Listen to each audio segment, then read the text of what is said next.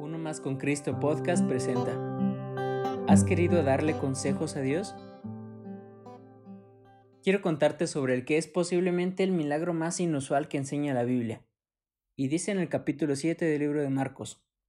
Le trajeron a Jesús a uno que era sordo y tartamudo, y le rogaron que pusiera la mano sobre él.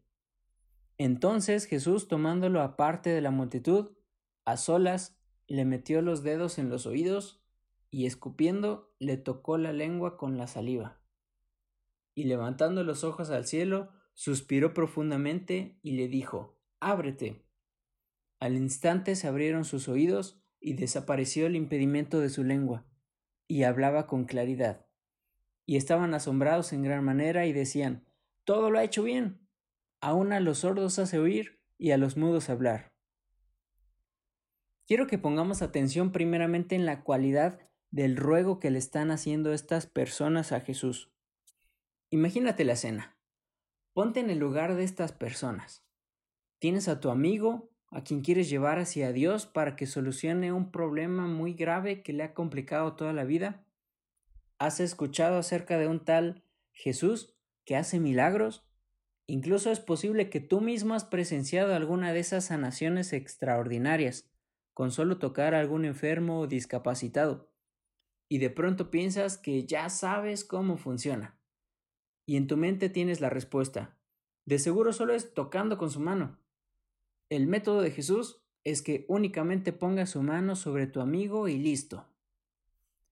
Y es que eso es exactamente lo que describe la escena de Marcos. Si observamos en el versículo 31, ellos no le pidieron que su amigo pueda oír y hablar, sino que únicamente pusiera la mano sobre él. Y ahí estamos nosotros, queriendo darle consejos a Dios sobre cómo hacer las cosas. Es muy interesante la respuesta de Jesús. Sin duda se compadeció de este hombre y se determinó a sanarlo, pero la forma en la que lo hizo desafió por completo el razonamiento de los amigos. Ciertamente es muy extraño el procedimiento que Jesús utilizó, y más aún que Marcos se tomó la molestia de describir paso a paso con tal detalle. Pero lo que te quiero invitar a que observemos es, primero, que Dios hará las cosas a su manera y no a la nuestra. Y segundo, que al final nuestra alabanza terminará siendo la misma que la de estos amigos en el versículo 37, cuando le reconocen, todo lo ha hecho bien. Y mi intención con esta reflexión es mostrarte que no podemos darle consejos a Dios. Incluso si estás pasando por una situación difícil y tu propuesta de solución es muy rápida, a veces Dios planea un trayecto más complejo de lo que quisiéramos. Pero créele que sus caminos y sus formas son mejores que las nuestras.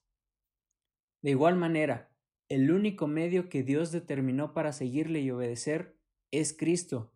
Ninguna religión, ni ritual, ni buenas obras aportan en lo absoluto a ganarte una vida eterna.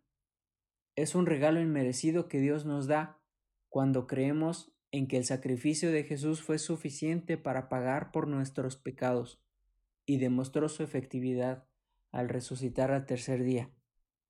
Este es el mensaje de salvación que Dios ofrece, amarle y responder en obediencia a la manera que Él dice y no conforme a mi idea.